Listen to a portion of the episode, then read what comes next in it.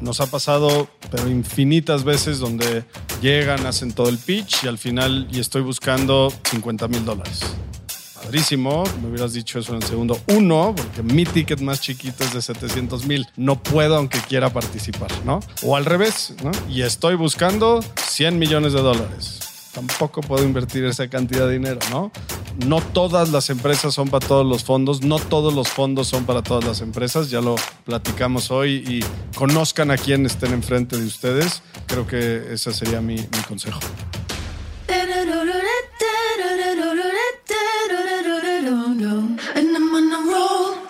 Hola, hola y bienvenidos a este episodio especial de True Growth Podcast, en el que presentamos el punto de vista de cuatro de los principales fondos de inversión de capital de riesgo en México sobre el estado actual del venture capital y qué podemos esperar para los siguientes 12 meses como resultado en el cambio en el ambiente económico a nivel global.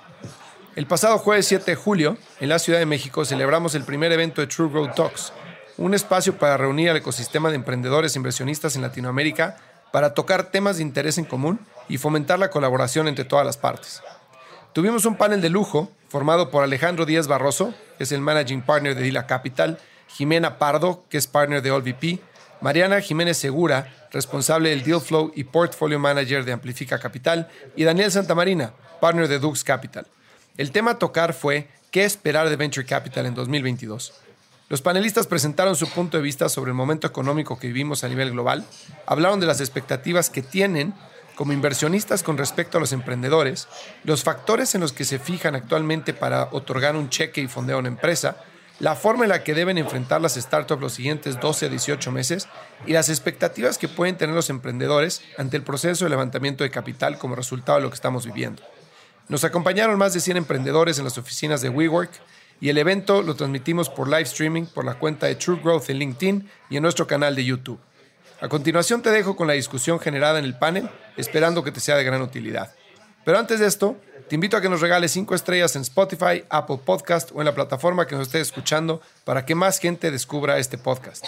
Y te invito a que visites nuestro nuevo website que acabamos de lanzar en truegrowthcop.com y te registres en nuestro newsletter para estar al tanto de los siguientes eventos y programas.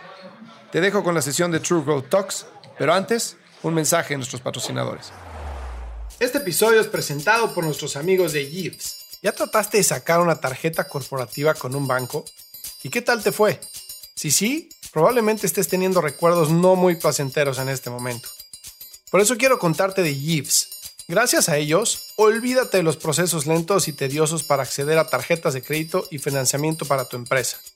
Regístrate en trygives.com. Esto se escribe T de Tomás, R, Y, J, Edernesto, Edernesto, V de Víctor, Edernesto, S de sopa.com. Ingresa nuestro código de referido True Growth. En cuestión de días tendrás tarjetas de crédito físicas y virtuales ilimitadas para todo tu equipo, junto a una plataforma de gestión de gastos que hará despegar a tu negocio, así como también opción a capital de trabajo y créditos de crecimiento. Para crecer rápido, necesitas a un socio que vaya a tu misma velocidad los founders de startups de mayor crecimiento como Justo, Kavak y La House lo saben y por eso usan Yves. Ve a tryyves.com e ingresa nuestro código de referido True Growth. Bueno, buenas tardes, bienvenidos a este evento de True Growth Talks. Es la primera edición. Muchísimas gracias por acompañarnos y quisimos hacer este evento para resolver muchas de las dudas que tienen como emprendedores sobre el cambio en el ambiente económico y cómo va a afectar la inversión en México y Latinoamérica, qué tipos de startups se van a ver afectadas, si se van a ver afectadas de alguna forma. Entonces invitamos a unos invitados de lujo para que pudieran hablar al respecto desde diferentes puntos de vista. Hay fondos de growth stage, hay fondos de early, eh, de early stage que van a tener diferentes perspectivas y la idea es compartirla con ustedes para poder resolver esas dudas. Les agradecemos muchísimo que estén aquí. Al final del panel vamos a abrir para dos, tres preguntas, pero de entrada eh, los que se registraron y compartieron preguntas ya las tenemos nosotros en, en el file y es lo que vamos a hablar el día de hoy. ¿no? Entonces, sin más, les doy las gracias por estar nuevamente aquí y vamos a empezar con una ronda de presentaciones. Entonces, ¿por qué no empezamos a mi derecha? Eh, sí, perfecto. Con Alejandro. Ale, ¿te presentas de volada? Sí, claro. Primero, gracias por invitar. No sé si de lujo el invitado, pero aquí estamos y contestaremos las preguntas. Soy Alejandro Díaz Barroso de Dila Capital. Somos un fondo de Venture Capital. Estamos actualmente invirtiendo nuestro cuarto fondo de inversión y encantado de estar aquí, Fer. Gracias por invitar. Yo soy Jimena Pardo eh, de OLVP. También muchas gracias por la invitación y muchas gracias a todos por regalarnos su jueves. También es un fondo de VC en, en Early Stage. Gracias, Fer. Yo soy Mariana Jiménez y vengo de Amplifica Capital. Nosotros es nuestro primer fondo y somos el primer fondo en México que invertimos con lente de género. Estamos enfocados en las mujeres y en empresas que están resolviendo problemas en Latinoamérica. Pues, gracias por estar aquí. Me sumo al agradecimiento por la invitación y a todos ustedes por escucharnos. Yo soy Daniel Santamarina de Dux Capital. Eh, somos un fondo eh, en early stage también, eh, enfocado en invertir en el latino. También estamos en el, bueno, nosotros estamos en el segundo fondo. acabamos de terminar nuestro primer fondo y encantado de, de platicarles. Y bueno, yo soy Fernando Trueba, soy fundador de una empresa que se llama True Growth. Nos enfocamos en implementar procesos de growth en startups y tenemos un programa de aceleración cuatro veces al año para empresas early stage y serie A para implementación de procesos de growth y mejora de unit economics. Entonces, agradezco muchísimo el tiempo y vamos a empezar platicando de qué es lo que está pasando actualmente. Vimos que en el Q1 de este año se redujo la inversión en Latinoamérica de venture capital hasta 35%, que es un monto de cerca de 3 billones de dólares. Entonces, esto es contra el Q4 del año pasado.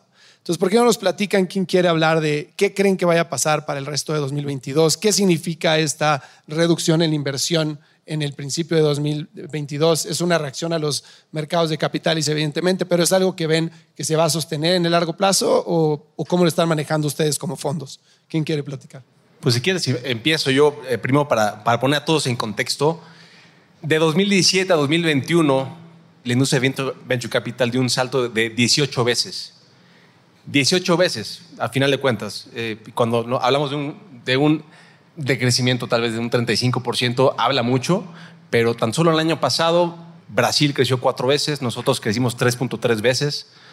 Entonces, evidentemente 2021 se disparó. 2021 fue el año histórico para la industria de venture capital en número de deals, en número de evaluaciones, de unicornios, de lo que tú quieras, fue año histórico. Entonces, evidentemente había mucho, mucha liquidez, en el mercado. Las startups ya también estaban con valuaciones eh, estratosféricas y, de todas maneras levantaban capital. Había poca disciplina en ese sentido, para, tanto para fondos como para, para startups. Y creo que era eminente y, se había hablado ya mucho de esto, ¿no? de una necesidad de una corrección en el mercado, de, una de la necesidad de, de, tratar de empezar a, buscar la rentabilidad en las empresas, en las startups en las que se invertían. Entonces ya se veía venir. Entonces yo veo una, eh, un ajuste, un ajuste económico, un ajuste que nos va a pegar todo el año tal vez, pero yo veo todavía que, que empieza a florecer también muchas oportunidades o muchas startups y que siendo este ajuste, nosotros que estamos en early stage, siento que no nos pega tanto, porque creo que pega más a todas las empresas que están en serie B, serie C, que están más avanzadas, tal vez con valuaciones mucho más altas, en donde los fondos más grandes de, la región habían llegado con tickets muy fuertes para crecerlas, tal vez sin las métricas, no sé, esa es otra, eh, otra plática, pero al final de cuentas creo que eh, en época de crisis, o hablemos más bien de, en épocas de ajustes, eh, creo que lo que más salen son gente que aparecen con nuevas formas de atacar el mercado, donde, donde encuentran nuevas soluciones o nuevas problemáticas y donde a través de la innovación nacen nuevas oportunidades. Tal vez en 2008, 2009, en la, pasada crisis, no nos tocó porque no había la misma cantidad de fondos, no había esta madurez que el día de hoy hay hoy en Latinoamérica, que antes no, no existía. Será interesante porque es la primera que nos toca ya, con una, una, madurez interesante, ¿no? Entonces, ese es mi punto. Muchas gracias, Daniel. Yo quería decir otra, como dicen, yo tengo otros datos. si comparas Q4 contra Q1, pues se ve la caída bastante dramática, pero si comparas el primer cuarto del año pasado contra este, incluso todavía la cifra, según datos de LAFCA, es 65% más inversión que el año pasado. Entonces, pues la comparación también puede ser como engañosa, pero la verdad es que estamos en un mejor lugar y como dijo, es época de oportunidades cuando hay retos como estos. ¿no? Ahora, estos retos o estas oportunidades, ¿cómo se ven? Si yo soy fundador de startup, hace un año creo que había muchísimo optimismo en decir, voy a poder levantar capital sin tener tanta atracción. Voy a poder levantar capital teniendo un buen concepto, con buena adopción, con buenas métricas de growth, no necesariamente teniendo claro el tema de revenue. Entonces, ¿cómo estas oportunidades qué significan ahorita como emprendedor? ¿Cómo debo cambiar yo mi enfoque para poder aprovecharlas y para poder navegar esta nueva ola? Nosotros como inversionistas somos como muy muy analíticos y muy conscientes en el verdadero valor que ofrecen los emprendedores y la verdadera solución que, que están ofreciendo. Y la verdad es que ahora es la oportunidad de poder trabajar mucho más en que la solución verdaderamente aporte valor que solamente gastar dinero en encontrar el product market fit y sino ser mucho más frugales en, en el gasto, ser mucho más conscientes y disciplinados en, en llevar la empresa de, de, poco a mucho, pero de verdad alcanzando ciertas metas y poniéndose y alcanzando metas, como mucho más disciplinados los emprendedores en entregar resultados y los inversionistas en analizar las compañías. Y en términos de early stage contra growth stage, Daniel, tú mencionaste que había empresas que eran unicornios, valuaciones estratosféricas, aún así seguían levantando capital. ¿no? Entonces sí hubo una, digamos, una inflación de las, de las valuaciones de las empresas. ¿no? Eso para empresas que levantaron 100, 200 millones, etcétera, que están en serie B, me imagino que debe de haber un impacto si están ya al final de su runway, de su run rate, para levantar la siguiente ronda en términos de evaluación, sobre todo en múltiples comparables contra el mercado de Estados Unidos o de otros mercados. ¿no? Pero para, para empresas early stage, ¿cuál sería la afectación? Es un tema de que va a haber, como dice Mariana, vamos a, ver emprendedores que sean más frugales, que se enfoquen más, que sean más disciplinados en encontrar product market fit, que no gasten tanto dinero. Pero esto significa que va a haber menos deals, o esto significa que los deals van a ser diferentes, es por industria. O sea, ¿cómo podemos esperar el impacto ahí? Creo que esa la cacho yo. Y, o sea, hay que dividir también el capital emprendedor, ¿no? Y están estas mega rondas, que son las que vienen ya en una empresa que está escalando. Y ese es el capital que hemos visto que se ha caído en este 2022, ¿no? Que probablemente es extranjero y estos fondos han tenido unas pérdidas este, grandes. Y yo, a mi parecer, yo creo que este año todavía vamos a estar cortos en estos, mega, eh, megadeals. Va a tardar por lo menos seis meses en recuperarse. Luego está el early stage, por ejemplo, eh, Dila y OLVP, en donde la verdad no se ha caído tanto. Y somos los fondos locales, este, los que tenemos el, el, dry powder para invertir. Y yo, mi, mi, expectativa es que en este año vamos a seguir todavía estable y, y probablemente lo pasemos, ¿no?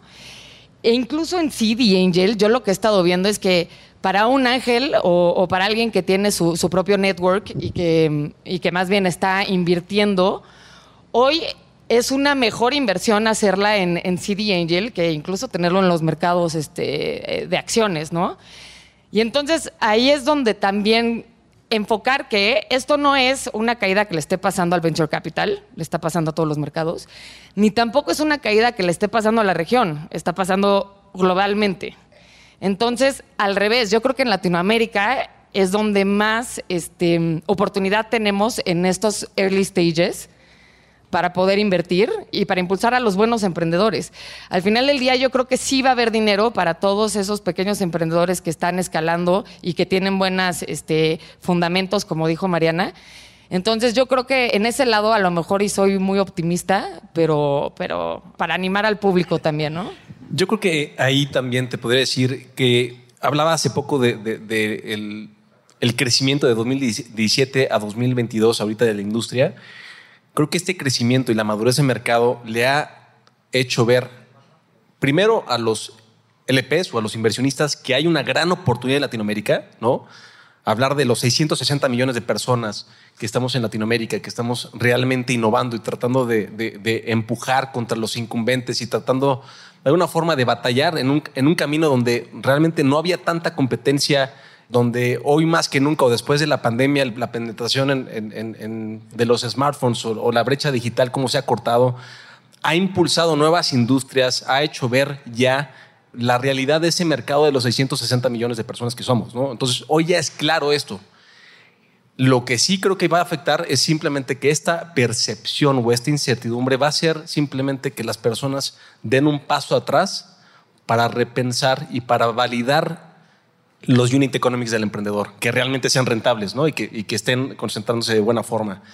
Validar que realmente el mercado al que esté sí sea escalable y que realmente sí encuentre una diferenciación y que no solamente esté ay, encontré que este cuate está haciendo esto y yo nada más voy a digitalizarlo, ya por eso voy a valer muchísimo. ¿no? Entonces ya vamos a ver esas oportunidades que realmente sean diferenciadas.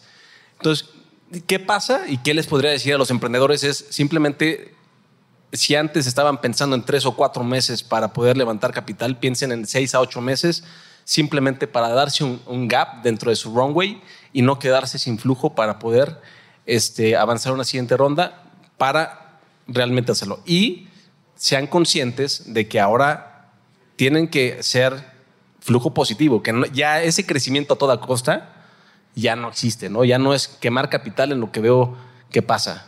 ¿Qué significa flujo positivo? ¿Cash flow positivo? Al final, simplemente, primero, que digo, cash flow positivo va a ser muy, muy difícil para una empresa de etapa temprana, pero al final que los unit economics sean positivos, ¿no?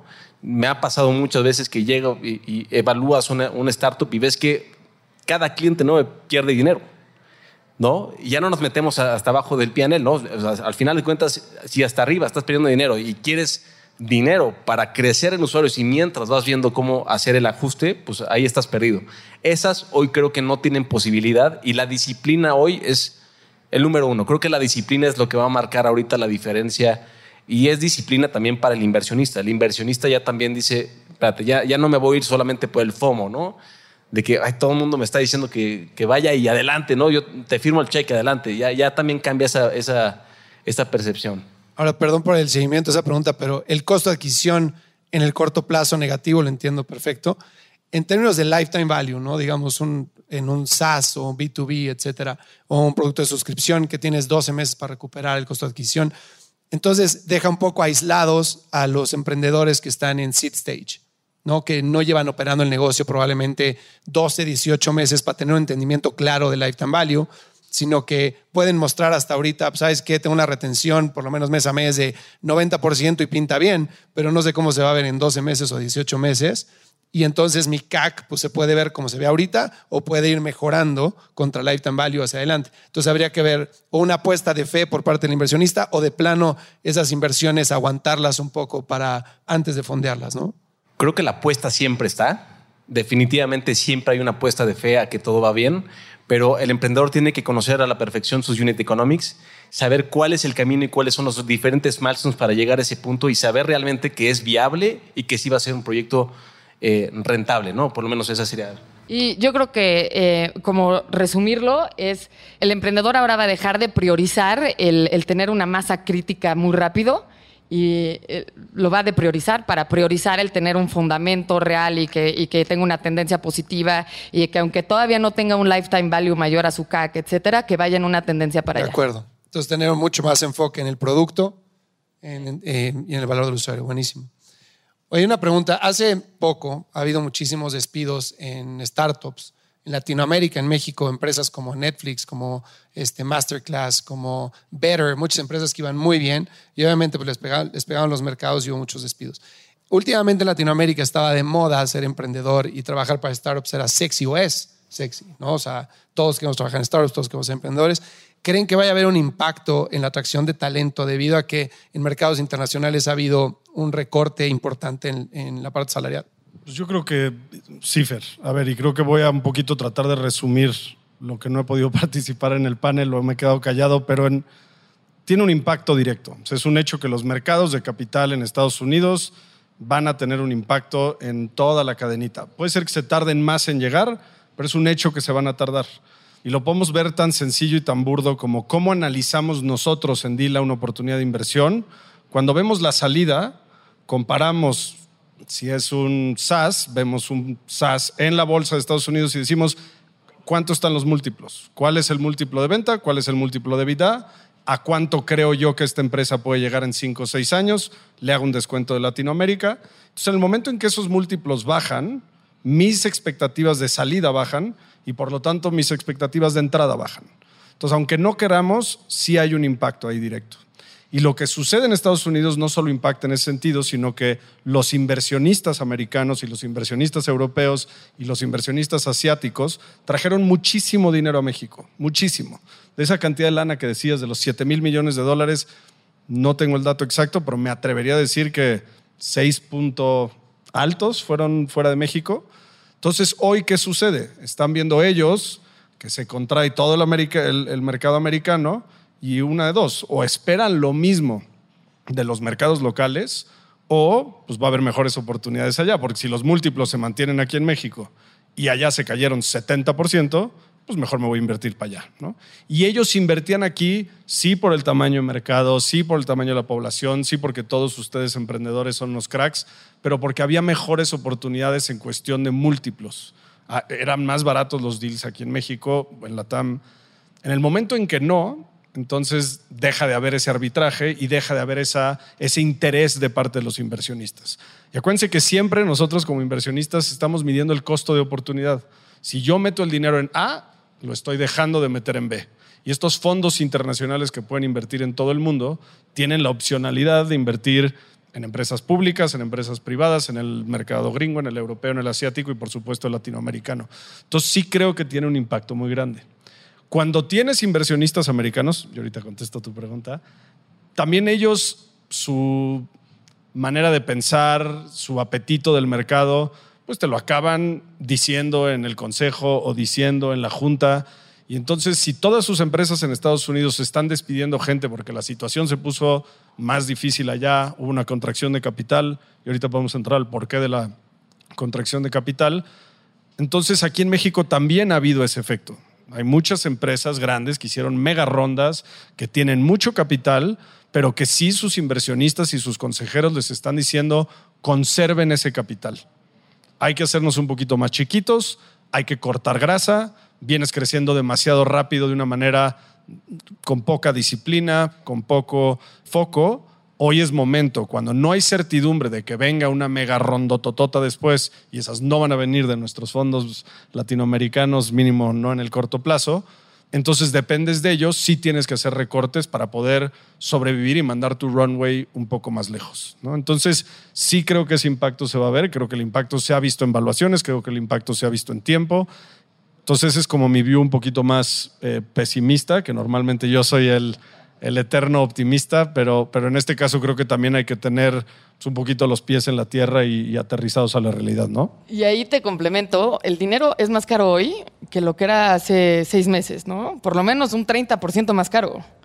Y ahí es donde es la parte amarga de la historia, ¿no? En donde vienen estas, eh, junto con esta corrección, para mí lo más doloroso es layoffs la gente que, tienen que recortar de las empresas. Y se los digo con la empatía de que yo fui emprendedora y yo tuve que, hacer todo para llegar a break-even. Y lo más difícil de un emprendedor, o por lo menos para mí, era crear un equipo y a la hora que tienes que dejar de ir a tu equipo, es lo más duro que puedes hacer. Y también vienen partes donde cierras líneas de negocio, las que no te están dando los economics para, para, afrontarlos, y donde también tienes que renegociar con los proveedores para tener, porque al final del día el juego se llama tener dinero para sobrevivir y para crecer, ¿no? Y esa es la parte yo creo que es fuerte. Sin embargo, y para armar controversia en el panel, esta corrección para un VC es muy buena porque los deals que, tengamos en la mesa tienen unas valuaciones más reales. Y la verdad es que, bueno, en, lo que yo he visto, más bien veo menos deals, lo cual quiere decir que hay menos capital invirtiéndose, pero el, el, deal flow, las empresas que nos llegan, sigue siendo más o menos el mismo nivel, pero con un mindset mucho más aterrizado. Entonces, me parece que es de lo feo lo positivo, ¿no? No, totalmente de acuerdo. Y creo que dijiste algo bien importante que es evaluaciones más reales o evaluaciones, no, sé cuál fue la, palabra que usaste, pero también hay que siempre aprender a distinguir. Todo el mundo dice, esa empresa está cara, ¿no? Esa empresa. Y es muy diferente una evaluación alta a una evaluación cara. Muy diferente. Una empresa puede valer 3 mil millones de dólares. No por eso significa que está cara. ¿En comparación a qué? Dime cuánto vende, dime cuánto tiene de vida, dime cuál es su crecimiento y entonces te puedo decir si está caro o no está cara. Lo que sí creo es que hay empresas que levantaron dinero en el mercado latinoamericano caro y hay otras que levantaron evaluaciones muy justas. Todas en estos unicornios o, o evaluaciones de cientos de millones de dólares, pero hay que también aprender a distinguir. Y hay que entender que hay evaluaciones muy, muy, muy, muy altas, muy justas, y hay evaluaciones ni siquiera tan altas, pero muy caras. Y entonces también ubicarnos nosotros como inversionistas y saber en qué etapa invierto. O sea, lo que yo sí creo que va a dejar de existir es que una emprendedora con un PowerPoint levante 25 millones de dólares. Eso sí creo que va a dejar de suceder. Oye, ¿necesitas unit economics positivos? No, no tengo empresa, tengo una idea. No te puedo demostrar unit economics positivos. ¿Puedo levantar un millón de dólares? Por supuesto que sí. ¿Puedo levantar 25 a un cap de 75? Lo veo complicado. Nosotros nunca hemos tratado, nosotros siempre tratando de ser mucho más disciplinados, hemos dejado ir buenísimas oportunidades por eso, pero creo que es bien importante hacer esa distinción y, como bien decías, valuaciones justas y no taguearlas siempre como caras si son, si son altas. Y ahí, solo para cerrar el tema, creo que también viene, o sea, tú fuiste emprendedor, yo creo que no, no tuviste VC Capital, ¿no? No, no existía. Ajá. Y, y Dila probablemente es de los primeros fondos pioneros en México de VC, ¿no? Entonces también hay otro mindset ahí que no fue el que vivió el 2021, ¿no? Y creo que eso también nos reconoce a que no, no hemos hecho de repente estos brincos y hemos seguido estas tendencias. Y es como volver back to basics, pero esperando seguir teniendo esa misma atracción positiva. Ahora un punto, hablando de talento, y me toca decir la parte positiva. Poca oferta en Estados Unidos, muchos ellos en Estados Unidos. Eso significa que, y también pocas mega rondas. ¿Qué pasa? Se van a dejar de piratear a todo el talento. Hay poco talento y lo que más se quejan los emprendedores que van así es que se les va el talento. ¿Por qué? Porque llega un americano dice, órale, vente para acá. Necesito este tipo de talento. Entonces, eso es una gran oportunidad. Vamos a ver tal vez menos rotación, va a haber más oportunidades de emprendedores o talento mexicano para empresas, eh, o bueno, no mexicano, latinoamericano para Latinoamérica. Y eso es una gran oportunidad para el sector, para que dejen de emigrar también a Estados Unidos, para eh, grandes ofertas que se estaban dando a, a, a, al, al, poco talento que, que, había, bueno, no poco talento, ¿no? Pero ese talento que se iba para allá. Completamente de acuerdo. Ahora, al punto tuyo, Ale, de, de, de, lo que tardas en levantar capital, realmente siempre se tardó seis meses, un año levantar capital, ¿no? O sea, era lo que podías esperar como emprendedor, no podías esperar levantar dinero en un mes, tres meses, como pasó en los últimos años, bueno, el último año. Entonces realmente estamos volviendo como a, a, como era antes, ¿no? No es nada excepcional que tengas que esperarte seis, ocho meses en levantar capital, ¿no? Pero creo que hay un grupo de empresas, que a si están de acuerdo, que se queda en el limbo, que es quien ya levantó su ronda A, B ahorita, antes de que pasara todo esto, está fondeado, entonces puede cortar grasa, puede operar más lean, puede navegar esta ola que durará, no sé, históricamente 12, 18 meses y sobrevivirá hasta allá. Quien no levantó, nunca ha levantado capital, entonces pues está en early seed stage, probablemente podrá levantar un millón de dólares con un PowerPoint o con un, con un producto, pero quien levantó una ronda A o una, un early stage hace 6, 12 meses a una evaluación alta, que tiene que levantar una serie, ahorita muy probablemente tenga que tomar un, un down round, ¿no? Tendrá que haber un ajuste en la ronda. Es que otra vez, ¿la levantó alta o la levantó cara? Y es una pregunta legítima. A ver, les digo, nosotros tenemos capital. Dila levantó un fondo, tenemos 100 millones de dólares de capital fresco para invertir en los próximos 36 meses. Lo tengo que invertir.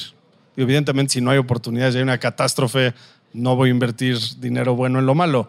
Hoy, como está la circunstancia, tengo que invertir ese capital. Como Dila estamos, le tenemos un compromiso con nuestros inversionistas a hacerlo. Por supuesto, vamos a buscar oportunidades en valuaciones justas. No queremos matar víbor en viernes, como dicen, pero tampoco queremos hacer locuras porque tenemos dinero para invertir. Disciplinados, buscando empresas con fundamentales buenos, mercados grandes, buenos equipos, necesitamos invertir ese capital. Entonces sí creo que como nosotros hay mucho capital allá afuera buscando buenas oportunidades en las cuales invertir. Y entonces, otra vez, es hacer esta distinción entre lo caro y lo justo, o lo caro y, y nosotros, una de nuestras empresas, que es de los éxitos más grandes que hemos tenido, acaba de volver a levantar, no a la misma evaluación, sino al mismo múltiplo que había levantado en noviembre. ¿no? Y fue una de estas que fue un unicornio y muy aplaudida. Y la gente decía, ¿está cara o no está cara? pues el mercado ya nos demostró que hoy, en el peor momento de más incertidumbre, volvió a levantar exactamente el mismo múltiplo de, de revenue que en noviembre, ¿no? O sea, fue, entonces, creo que otra vez es una, ¿por qué? Porque es una empresa buena, con buenos crecimientos, con buenos economics, con un buen equipo. Eh, entonces yo creo que esas oportunidades, por más que haya lo que hay en el mercado, va a haber capital para, para ellas. ¿Y qué tanto cada uno de ustedes está destinando del dinero que tienen ahorita en sus fondos a nuevas inversiones contra rondas de seguimiento? Bueno, la disciplina de inversión de OLVP es muy constante, también es muy constante en el tiempo. Y sí, en el fondo 3 hay eh, un, eh, más o menos es el 30% que está para follow-ons y para el fondo 4 que, que, vamos a levantar pensamos que va a estar cerca del 40-50%. Y yo sé lo importante que es para los emprendedores que, que cuando te invierte un fondo este, sea capaz de llevarte al siguiente nivel y de acompañarte al siguiente nivel. Nosotros eh, todavía estamos por cerrar el primer fondo y estamos siguiendo la misma estrategia que desde el principio y es, hemos invertido, pues lo bueno fue que en el 2021 las, tenemos ocho inversiones ya, no caímos en, en ninguna evaluación cara y este, bueno, pues seguimos con esa misma disciplina, con la misma tesis de invertir alrededor del 60% en primeros cheques y el 30% para follow-on. De nuestro lado es 35% a 50% de follow-on lo que tenemos reservado, dependiendo justamente del, del, cierre final del fondo. Priorizamos ahorita diversificación en las empresas del portafolio y este, si hacemos un hard cap un poco más alto al, al, cierre que esperamos, vamos a incrementar todo lo que se incremente a, a, a follow-on. Y también priorizamos a LPs que tengan mucho capital para coinvertir con nosotros. Nosotros 35 en inversiones iniciales, 65 follow-on más o menos. Hoy el fondo, ese es un tema porque muchas de las empresas que hoy necesitan capital son del fondo 3 y asumo que los demás igual, pero es muy raro, normalmente no se hace, que el fondo 4 pueda invertir en empresas del fondo 3. Se llama cross-fund investing. Y eso no se hace porque como no tienes los mismos inversionistas en cada uno de los fondos, hay un conflicto de interés. Entonces está como totalmente frowned upon y, prohibido que se haga eso. Entonces les platico esto porque muchas de nuestras empresas de DILA 3 que están levantando capital, nosotros ya no podemos participar. Nosotros estamos invirtiendo hoy nuestro cuarto fondo, donde tenemos 10 empresas ya de portafolio. Queremos armar un portafolio de 20 a 25. Entonces estamos buscando de 10 a 15 empresas nuevas en las cuales invertir y vamos a destinar una gran parte de ese capital a follow-ons dentro de esas 20 y 25. Pero esas no pueden invertir ni en el fondo 1, ni en el fondo 2, ni en el fondo 3. Entonces lo que tenemos que hacer es pues, hacer alianzas con nuestros colegas para que OLVP invierte en las nuestras, nosotros en las de ellos y encontremos ahí la, manera de, mitigar esos riesgos. Pero es un tema bien, o sea, creo que algo que yo les diría a ustedes como emprendedores es, hagan su tarea muy bien de con quién se están, eh, quién están invitando a invertir a su negocio independientemente de conocer al fondo y, su tesis, ¿en qué etapa se encuentran? ¿Cuánto dinero tienen para invertirles hoy? ¿Cuánto tiempo les queda de periodo de inversión? ¿Cuánta lana le pueden destinar a follow-ons? Todo eso es bien importante porque ustedes pueden encontrarse en ese momento donde, ah, me metió lana Dila. Sí, pero te metí en el último minuto y entonces ya no tengo más dinero para invertir en follow-ons y ya no cuentas con mi capital. Y ese tipo de cosas son bien importantes para, para entender. Entonces sí hay que el due diligence que nosotros hacemos hacia las empresas de portafolio, nosotros esperamos ese mismo due diligence de, los emprendedores hacia nosotros. Te voy a poner on the spot a ti tantito. Cuando estuviste en el podcast, platicamos tú y yo de que era un, y esto fue hace como tres meses más o menos, de que era un momento en el que los emprendedores tenían que también exigirle a los inversionistas. Entonces, que había mucho dinero, entonces el emprendedor era como salir de date con el inversionista y que levantara la y lo entrevistara y le dijera, oye, ¿tú qué traes a la mesa? ¿No? Y que entendiera qué valor trae. Creo que eso siempre tiene que pasar, ¿no?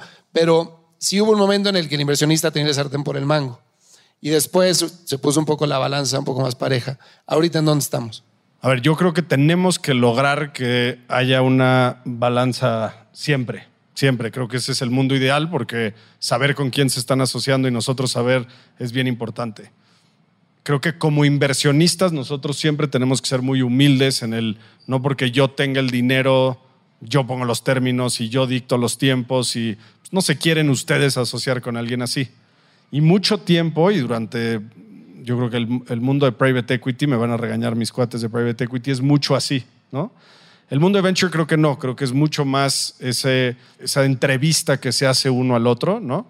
Ahora sí sucedió a finales del año pasado, donde llegaban emprendedores con nosotros y les decíamos, platícanos de tu negocio.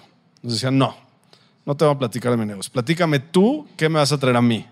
Ok, dime de qué se trata tu negocio. No, no, dime, ¿qué, qué me va a traer Dila? Si no, me voy con el otro term sheet que tengo y en dos semanas voy a levantar mis 15 millones de dólares. ¿no? O sea, sí, de verdad, digo, estoy exagerando un poquito, pero ese grado de, de el poder que llegó a tener ahora el emprendedor, porque había tanto capital en el mercado que eh, querían las cosas rápido y, y, este, en sus términos y condiciones. Sin duda ahorita se ha volteado un poquito. Creo que nuevamente nosotros tenemos que tener mucha disciplina y los pies en la tierra y encontrar términos justos y no aprovecharnos de la situación. Creo que hoy estamos en un fair playing field para todos. Pues yo me quedé pensando como también los emprendedores deben buscar y evidentemente me estoy refiriendo a los que somos como, en los que nosotros invertimos como su primer cheque casi casi qué tipo de inversionista quieres y ahorita sí necesitas uno que casi casi va a ser como arrastrarse en el lodo contigo, ¿no? Porque eh, necesita que sea como qué valor te está aportando y hacer ese due diligence bien para que siempre hay un inversionista para cada emprendedor, pero sí hay que hacer la chamba de buscarlo bien para apuntar y hacer ese proceso de levantamiento más eficiente y más efectivo. Y ahora una de las preguntas más populares, digamos, en el registro y que siempre tenemos es en qué se fijan ustedes. ¿no? Y siempre es, pues me fijo en el talento, me fijo en la capacidad, en la visión, la capacidad de ejecución, etcétera. Ahorita, ¿cuál sería la principal característica que buscaría cada uno de ustedes en un emprendedor en una etapa temprana? Pues lo contesto con lo que Alejandro dijo, que fue disciplina. Entonces creo que ni Dylan ni OLVP ha cambiado su tesis porque ya encontramos más o menos este, qué buscamos y definitivamente pues es mucho el equipo emprendedor. Yo particularmente tengo un bias, como, como, como casi toda mi carrera la he hecho en producto. Este, yo sí me fijo mucho en, el equipo de producto, en el equipo técnico, en que funcionen las cosas, si bien sé que luego están en MVPs, etcétera, pero que haga un sentido, un roadmap.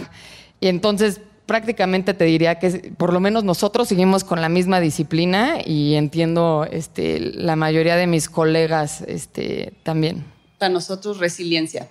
Resiliencia en cuanto a empresas que resuelvan un problema real, eso los vuelve resilientes a cualquier, ya vimos el COVID, la guerra, la inflación, las tasas, las empresas que de verdad están resolviendo un problema son más resilientes.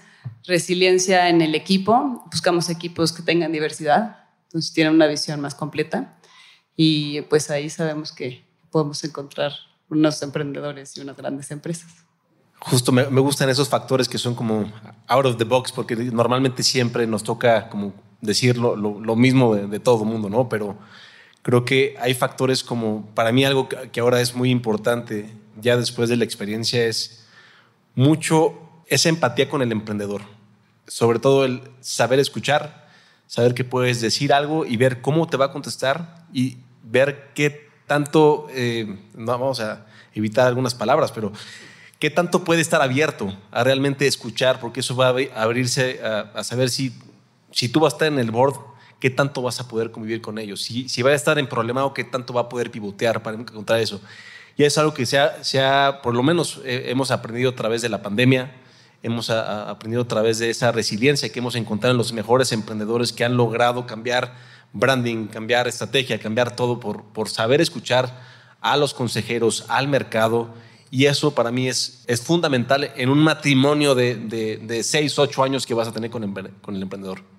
Yo no sé si platicamos de esto, Fer, en el, en el podcast, pero. Y es como bien difícil porque hay una línea delgada donde ya te pasas al otro lado, pero es una capacidad de venta. ¿Okay? Yo en mi carrera, y me tardé años como en aterrizarlo, pero me di cuenta que la herramienta más importante que puede tener un empresario es la capacidad de vender. Y te juro, ya me volví loco al grado en que a mis hijos les digo que me vendan las cosas. O sea, me dicen, pa, ¿puedo, ¿me puedo quedar el fin de semana a mi partido de fútbol? Le digo, véndemelo. Dice, ¿de qué hablas, güey? ¿Véndeme qué? Le digo, véndeme la idea. Siéntate enfrente de mí y dime por qué. No, porque van a estar todos mis cuates, porque me voy a poner más fuerte, porque si no me van a sacar del titular, porque voy de campeón goleador, ya me lo vendiste, ok. No, el aprender a vender es bien, bien importante como emprendedor o emprendedora, súper importante, porque no es nada más vender tu producto, es vender tu empresa para levantar capital, es venderle al mejor cuate que hay en Google para que se venga de producto de tu empresa. Es venderle al consumidor, es venderle al proveedor, es venderle al que te haga el paro porque necesitas dos semanas para que no le pagues. Vender, vender, vender, vender. Hay que tener cuidado porque luego llegan unos mega vendedores que te pueden vender aire, ¿no? O sea, nosotros hemos visto grandes empresas y hemos invertido en grandes empresas, en unos emprendedorazos que no saben vender y por eso no han podido levantar su siguiente ronda de capital. Y eso es bien peligroso, bien, bien peligroso porque se estancan, ¿no? Y no pueden contratar a la mejor gente, no porque no sea una empresa padrísima, sino porque no saben vender. Entonces, perdón por tanta repetido, pero es una como capacidad eh, o cualidad, no sé cómo medirla, no sé ni siquiera si se pueda enseñar, ya les platicaré cómo me fue con mis chavos, pero este, creo que es fundamental y me tardé mucho tiempo en darme cuenta de verdad del valor que tiene en todos los espectros del emprendedurismo. Y en un espectro de el que te vende aire contra el que es un crack, es un genio, producto espectacular, todo, pero que es sumamente introvertido y que en el pitch toma un approach muy humilde, como decir, voy a dejar que mi trabajo hable por mí y no es el cuate que se para en la mesa y te dice, y venga, invierte y todo eso, ¿qué prefieren? Yo te, esto lo aprendí de uno de los emprendedores que conozco más exitosos, este americano, que me dijo que la única arrogancia que puede tener un, emprendedor no es la de su evaluación ni nada, es la de su producto. Entonces, si tú no puedes llegar a la cita con Dila y venderle tu producto como el mejor producto, pues go back and build it, ¿no? Entonces creo que va ahí muy de la mano, no sé si... No, totalmente. Creo que es difícil el decirte cuál preferimos, porque creo que es bien difícil, pero creo que hay muchas maneras de vender. Hay maneras súper humildes de vender y siendo introvertido, pero también hay un introvertido que no es nada humilde, ¿no? que puede ser muy presumido de soy introvertido, entonces no te voy a platicar de mi producto, pero velo es lo más chingón y si no te gusta me voy, ¿no? O sea, entonces hay también que, pero hay que aprender a quitar ese, esa barrera y, y, sí poder vender. Y creo que no necesitas pararte en la mesa y brincar y echar cohetes para vender. Hay muchas estrategias para hacerlo. Entonces, súper buena pregunta, creo que es difícil de, contestar, pero creo que no es ese emprendedor extrovertido que ¿no? este, llega y se para en la mesa el que necesariamente estamos buscando. Ahora, estamos hablando para Venture Capital, ¿no? Es muy importante eso, porque el emprendedor que es un genio va a poder tener una gran empresa, y esa gran empresa puede tener utilidades y va, a generar un gran retorno para él, para tal de sus socios. Pero si tú estás con Venture Capital es simplemente porque quieres un alto crecimiento. Y ese alto crecimiento al final al, inversionista le tiene que dar el retorno. Tú al final de cada 10 empresas vas a tener una exitosa que te va a retornar todo el fondo. O sea, al final los económicos del, fondo son como son complejos, el riesgo es muy alto. Entonces al final necesitamos realmente encontrar a esos que son capaces de vender simplemente porque nos tienen que dar el retorno de regreso y porque estamos en una industria que necesitamos que crezcan realmente para que desde que tú inviertas a los próximos 6, 8 años, puedas tener esa salida y te pueda cubrir las que fallaron. Entonces, por eso es muy importante saber que el que no, está, el que no sabe vender tal vez necesita pensar en otro tipo, o una de dos, o, o tener un partner que sea e, esa contraparte o esa, esa parte que le, haga este, impulsar ese, ese tema de venta, o bien hacerlo más bien como un lifestyle business, ¿no? Oye, a ver, hablemos de industrias. Eh, he estado en seis, siete eventos los últimos dos meses en Austin y me ha sorprendido que beach competitions, eh, panels, eh, presentaciones, todo es artificial intelligence, todo. O sea, todo lo que he visto en Austin, 50 startups, artificial intelligence, todo. Ya sea reconocimiento de data para optimización de procesos, reconocimiento de identidad, software as a service, para deployment de data, todo por medio de artificial intelligence. ¿Qué, ¿Ustedes ven eso en México y Latinoamérica, número uno? Dos, ¿qué industrias les llaman la atención para los siguientes seis, doce meses? Bueno, nosotros estamos, tres de nuestras inversiones están en la industria de agro y de food, y es una industria que es muy interesante en Latinoamérica. Y de nuevo, después de la pandemia vimos hablando de la resiliencia de las compañías, pues ahí es una industria donde está perfectamente ejemplificado. Y sí, es el uso de, la data y el uso de la inteligencia artificial para resolver los problemas que la infraestructura en Latinoamérica no ha podido resolver. Y es usar la capacidad digital que hay de la que hablábamos antes, que está en Latinoamérica, para poder resolver esos, esos problemas y capitalizarlos y darle acceso, como por ejemplo, a créditos a los agricultores, tener datos reales del campo y también invertimos en, en food tech. ¿no? Entonces es una manera más eficiente de producir la, la, comida, es donde encontramos ahí espacio. Y también nos gusta movilidad, también creemos que es un problema importante.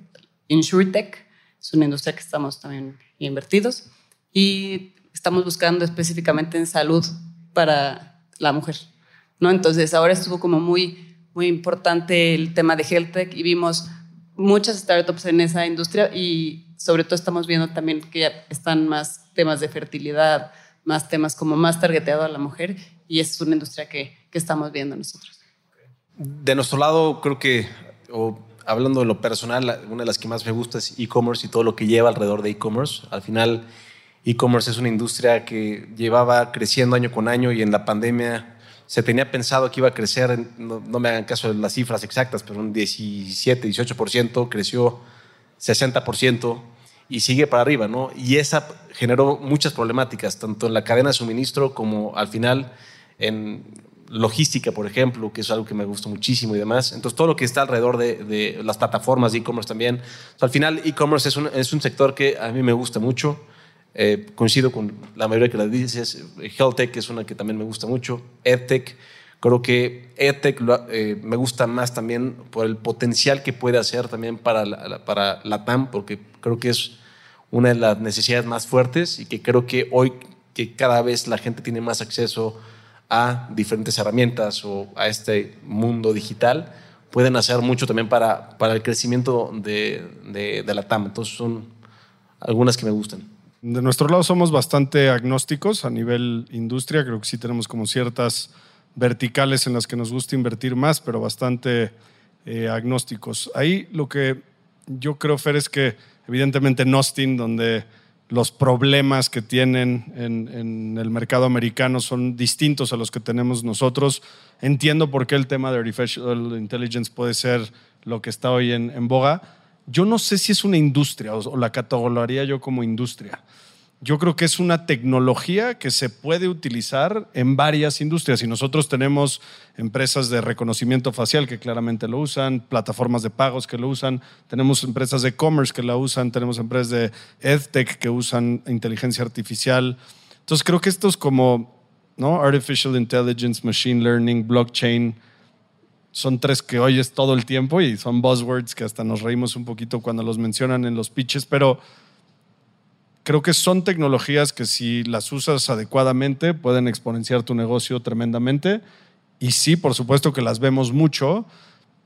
Para nada nos consideramos expertos en ninguna de las tres, ni te digo invierto en machine learning, ¿no? Pero muchas de nuestras empresas sí usan inteligencia artificial y machine learning para poder escalar sus modelos de negocio. En OLVP invertimos en FinTech, Human Capital, Future of Commerce y Smart Cities. Entonces ahí englobamos muchas de las soluciones que necesita Latinoamérica. Yo en lo personal, pues trabajé en producto en una empresa que cambió su nombre a Metaverso.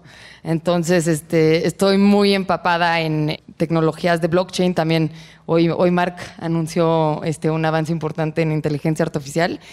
Y me encantaría verlas mucho más en Latinoamérica, pero solucionando problemas reales, ¿no? Algo que sea práctico, algo que sea este, tangible, más tangible, ¿no? Que, solo un hype de repente, que está muy bien el hype, o sea, no, pero, pero sí me gustaría que fueran más concretas eh, eh, en cómo entran y cómo, cómo las adoptamos como sociedad.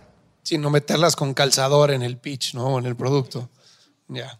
Oigan, y a ver, ¿cuál sería, este, para ir cerrando, cuál sería su consejo de no? O sea, a un emprendedor ahorita en este momento de esto sí no en un pitch o esto sí no en un negocio, la principal, el principal tema a evitar, su principal red flag. Digo, en, un pitch es, es, muy difícil porque intentamos ser siempre muy abiertos en lo que realmente conocemos a, la persona, porque luego terminas realizando un juicio muy rápido y creo que nos esperamos mucho a ver de la, en la forma en la que se comporta el emprendedor, ¿no? Y eso viene desde el primer email, ¿no? Que si veo, hoy lo platicaba, ¿no? Y me llega y abajo dice MailChimp o, o, que me lo llegó, me llegó un email de estos, pues evidentemente no lo veo. Si no se tomaron la molestia para investigar, mandaron, entonces puede ser ese mi primer no, ¿no? Si van a mandar un email masivo, pues yo que no lo hagan, ¿no? Al final creo que eso tiene que ser una relación de personas y lo más importante es conocer a la persona. Entonces, en la forma en la que cómo contestan, cómo, cómo hablan, cómo contestan las preguntas. Al final te digo, es, es un, tiene que haber ese rapport. Al final te tienes que casar con el emprendedor. Entonces, al final es difícil en una misma reunión tener ese, ese no, pero hay, hay elementos en el comportamiento que pueden realmente ayudar a tener ese rapport. Por ejemplo, en el momento que me digan en una, en una reunión, como le dijeron a Alejandro, de a ver, no tú háblame, digo, con permiso, muchas gracias. Y empezamos de esa forma, yo digo, con permiso y muchas gracias, ¿no? Porque al final es como, al final llegan emprendedores, ah, perfecto, sí, van a verme, oye, perfecto, me firmas un NDA, con permiso. O sea, si empezamos con, con, bueno, eso hay que explicarlo muy bien, el NDA normalmente no se firma simplemente porque nos dedicamos a evaluar oportunidades. Es imposible nosotros tener un NDA, gastar en abogados, gastar, gastar tiempo en un NDA para luego recibir al emprendedor y ver que el día de mañana no puedo ver otro tipo de cosas. Al final hay muchos elementos del NDA de por qué no se firma.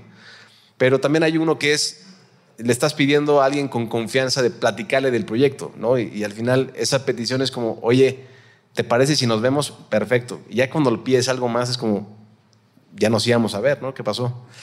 Este, esos serían como los elementos que se me ocurren así de bote pronto, pero...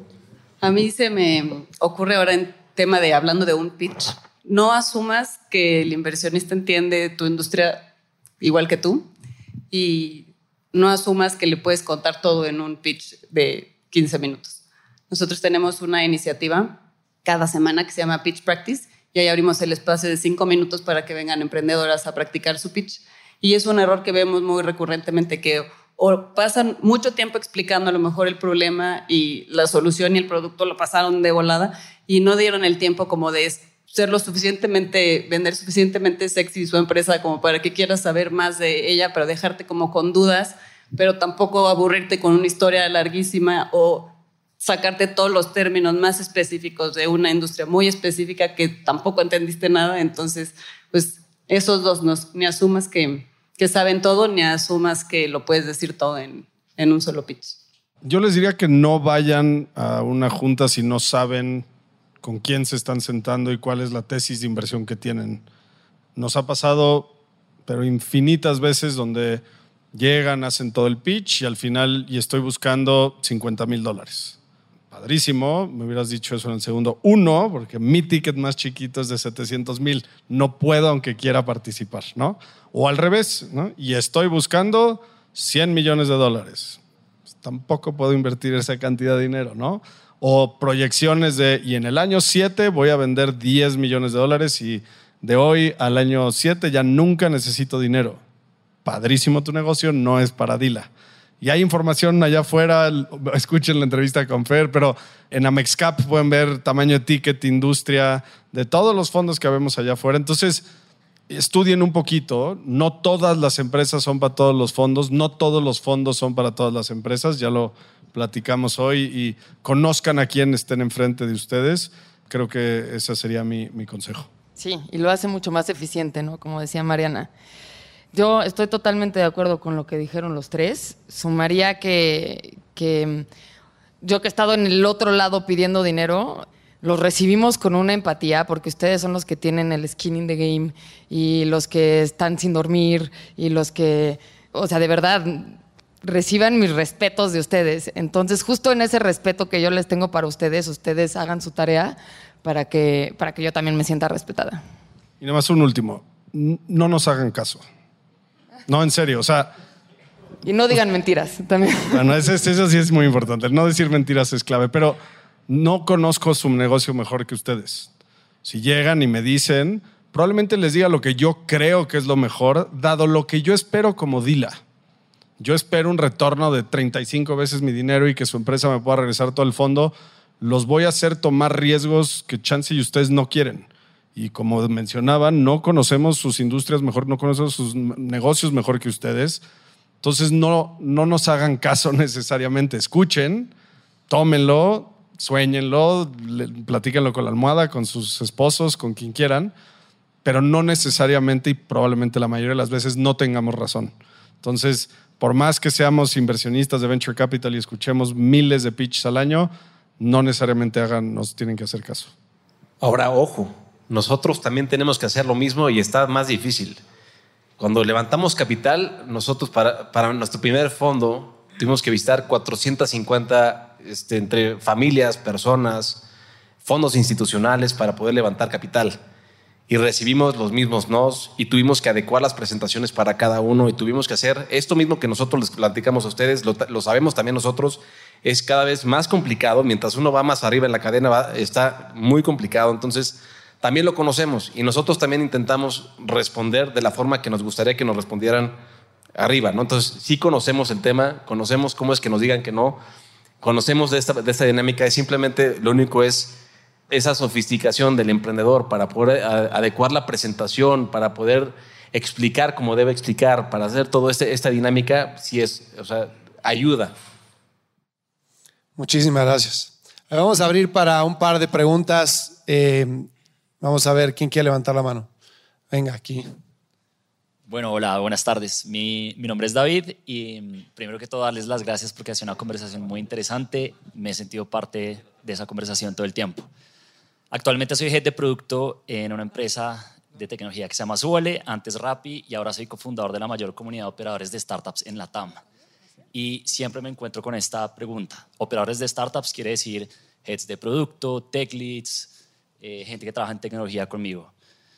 Los operadores de startups como product managers, tech leads, heads de ingeniería, que muchas veces pueden estar en empresas de sus portafolios, están muy lejos del mundo de los VCs, pero estamos muy cerca de las métricas que ustedes piden porque todos los días estamos alcanzando metas que son imposibles. Estamos cambiando la TAM. ¿Cómo tender ese puente entre operadores y fondos y dónde y en qué espacio se deben encontrar? creo que es una extraordinaria pregunta porque creo yo que nosotros como inversionistas sí deberíamos de ayudar más a las empresas en temas de reclutamiento.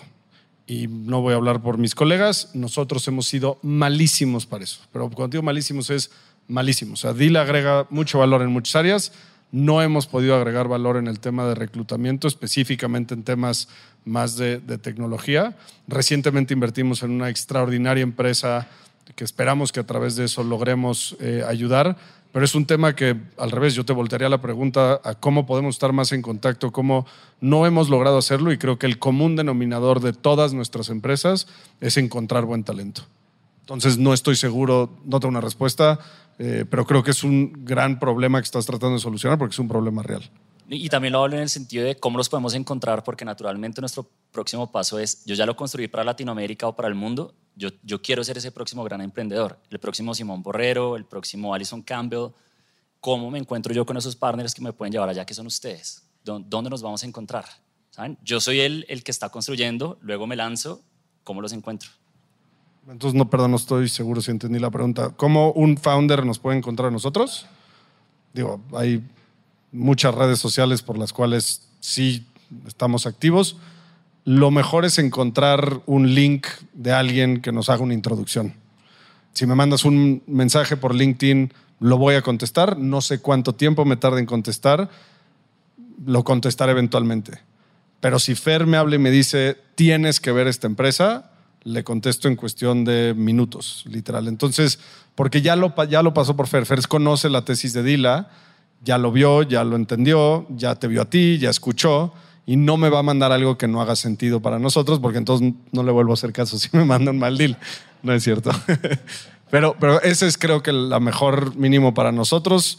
Yo diría que un gran porcentaje de las inversiones que hemos acabado haciendo vienen por contactos.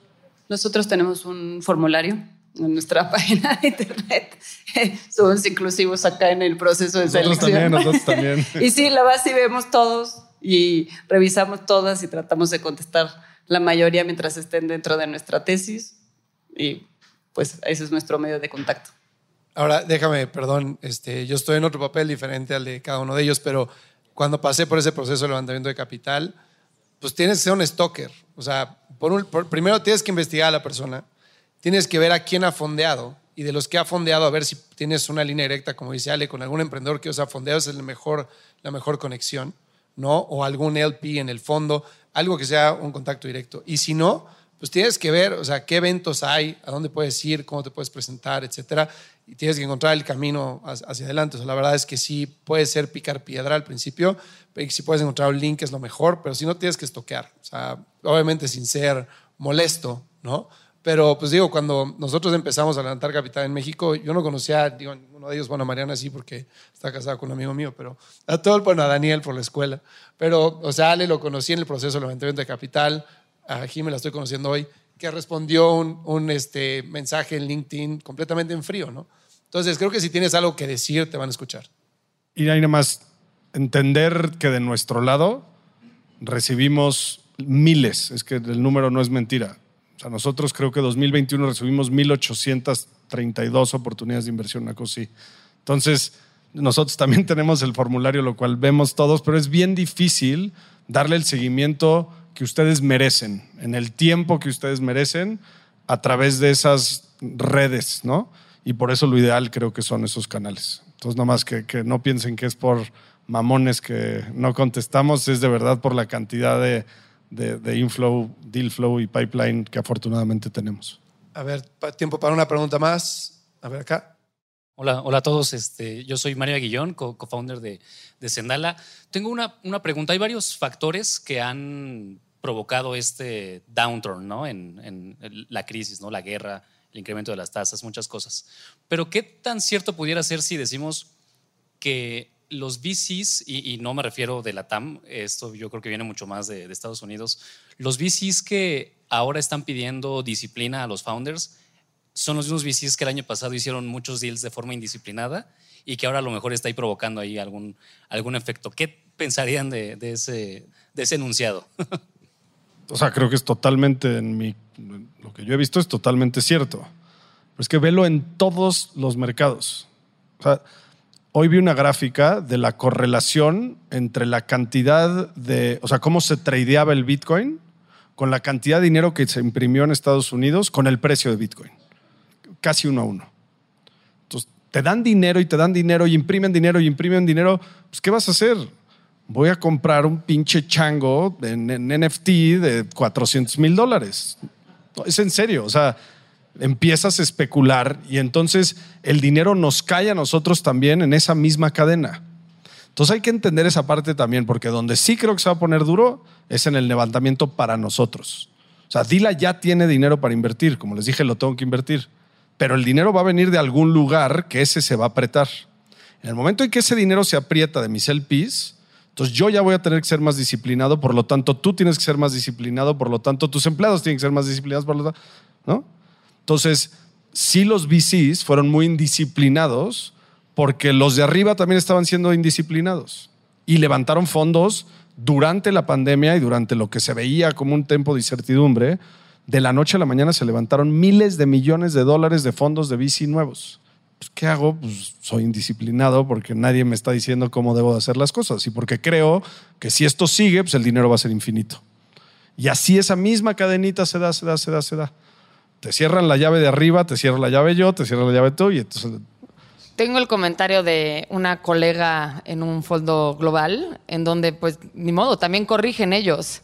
Y incluso una de sus recomendaciones a una startup que no es de Latinoamérica era, haz un, un down round y yo, de todos modos, lo que me voy a fijar es que sigamos teniendo el múltiplo que yo necesito, ¿no? Entonces, al final del día, pues también se vale corregir. Me dijeron que última pregunta. A ver acá. Pues la verdad es que un gusto que estén por acá y voy a aprovechar que están los cuatro. Yo soy Omar Santiago Medina, cofundador de Rentealo. Soy a lo mejor un perfil de emprendedor un poco distinto a mis colegas, tal vez de los no tan jovencitos acá. Y para nosotros, este tipo de, de visión de perspectivas y levantar venture capital o no, es muy interesante. Nosotros venimos de corporativos de 20 años, haber trabajado en Navas, en WPP, en empresas de este tipo. Yahoo tal vez es lo más cool que me tocó. Y lo que comentan ustedes de la disciplina, la resiliencia y todo esto, pues es como que para nosotros es, es, obvio, ¿no? Es algo de, incluso invertimos de nuestro propio dinero. Nuestras startups vienen a veces ya eh, fondeadas con recursos propios que hemos ahorrado en estos años de estar de trabajo Godín, pero algunos de nosotros tenemos como que ese, esa idea dividida. Algunos de mis socios, invierto en, un par de startups más, dicen, eso no es para nosotros, ya estamos grandes para eso, cabrón. Aparte tener a los bicis en el board y cosas por el estilo, y a lo mejor a mí me sale chavo ruco y digo, ¿por qué no? Cabrón? O sea, estamos creciendo, invirtiendo nuestros millones de pesos, pero podríamos estar creciendo a otras velocidades porque nuestro problema está solucionando algo real con otra velocidad con millones de dólares. Pero me, me causa eh, mucha mm, curiosidad e interés. ¿Cómo lo vemos nosotros, pero cómo lo ven ustedes? ¿Ustedes qué opinan de estas otras startups de fundadores más añejaditos, con otro perfil, y que a lo mejor, como bien decían, sí vamos a hacer en las entrevistas un poco más de, bueno, si nos vamos a casar 5 años, 10 años, pues ya no tengo 25 ni 30, ¿no? Entonces, quisiera escuchar cuál es su, su postura al respecto. Yo la tengo muy clara. Nosotros, entre más grande el emprendedor, más nos gusta. La experiencia siempre te hace mejor, para bien y para mal. Entre más fracasos hayas tenido, pues más o menos probable es que te vayas a tropezar con esas mismas piedras. El problema que vemos es que con la edad se vuelven menos apetitosos al riesgo. Nosotros como inversionistas de Venture Capital buscamos mucho riesgo. Nosotros asumimos que en un portafolio de 10 empresas, 3 van a quebrar. Van a valer cero. Perdón que lo diga así de fuerte, pero y no nos importa. Es parte de nuestro modelo de negocio. Yo invierto en 10, 3 no funcionan, 3 les va mal y me regresan la lana, tres les va bien y voy a hacer dos, tres veces la lana, y va a haber un home run que la reviento del parque y me da 35 veces el dinero y me regresa todo el fondo. A priori, cuando yo estoy invirtiendo y cuando yo estoy evaluando ver tu negocio, yo no sé cuál de las 10 va a ser la ganadora. Entonces asumo que todas lo van a hacer o no, pero todas tienen que tener la capacidad, la posibilidad, el tamaño del mercado y el apetito del riesgo del emprendedor de crecer a unas tasas que tiene tanto riesgo que puede quebrar. Y lo que nos ha pasado con emprendedores más grandes es que nos dicen, yo no quiero tomar ese riesgo. Yo voy a hacer un negocio muy bueno, muy rentable, ya le metí lana mía, ya tomé riesgo, pero ya en esta etapa en donde está mi dinero y donde está el negocio, no voy a tomar riesgos que quiebre. Porque si quiebro, pues ya metí mi lana y ya no estoy como para emplearme en Yahoo, ¿no? Entonces, esa parte es la que ustedes tienen que evaluar. No es la edad, no es, ¿sabes? Están dispuestos hoy a tomar un riesgo con lo que eso conlleva de buscar esa empresa que valga mil o cero. Si la respuesta es no, creo que hay muchas otras cubetas de capital para emprendedores y para empresas. Y el venture capital no es para todo el mundo, eso es bien importante entenderlo. Si ustedes sí están dispuestos a tomar ese riesgo, entonces creo que serían unos grandes candidatos, dada la experiencia que tienen y los años que tienen, para un fondo de venture capital. Difícil complementar más de, lo, que, de lo que dijo Alejandro, porque coincido al 100, pero cuento una anécdota, porque al final, como decía antes, hay dos tipos, ¿no? el, lifestyle business y el, y el, venture capital, ¿no? que todo tiene que ver con crecimiento, obviamente con el tema de riesgo, como platicaba ahorita Alejandro, tiene que ver con la ambición del propio emprendedor, ¿no? tiene que tener esa, también esa ambición y, la anécdota nada más aquí, en una llamada con un emprendedor que estábamos viendo, nos dice, es que yo no quiero ser unicornio.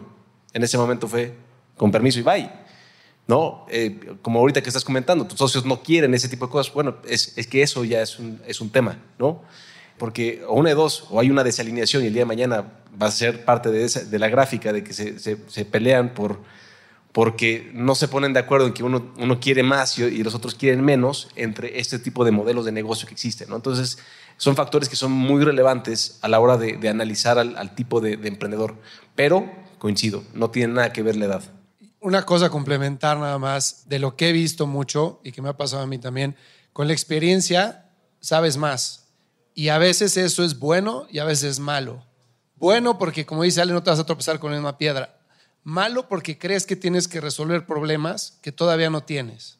Entonces tú crees, tú analizas un negocio y empiezas a anticipar cosas que van a pasar en el futuro, que crees que van a pasar, y entonces te pueden hacer más lento a probar, experimentar rápido y realmente aprender, porque crees que tienes que tener un mejor producto, que tienes que conocer más el mercado, que tienes que X.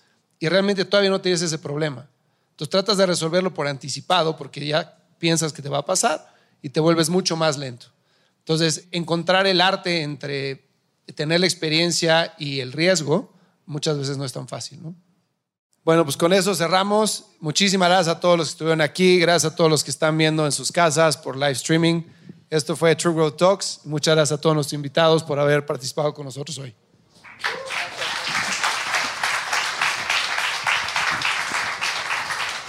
Si encontraste valor en este episodio, cuéntale a alguien. Y si no, también cuéntale a alguien. La mejor forma de ayudarnos es compartiendo tu opinión. Síguenos en Instagram, arroba truegrowthco o envíanos un correo a hola arroba truegrowthco.com. Leemos todos los mensajes y nos encanta estar en contacto contigo. Califícanos con 5 estrellas en iTunes o donde sea que nos estés escuchando para que podamos seguir creciendo y tengamos más invitados para ti. Menciónanos en Instagram y comenta lo que más te gustó de este episodio. Puedes encontrar las notas y referencias mencionadas en este episodio en truegrowthco.com diagonal podcast. Muchas gracias por escucharnos. Yo soy Fernando Trueba y te espero en el siguiente episodio de True Growth Podcast. Mientras tanto, sigue creciendo.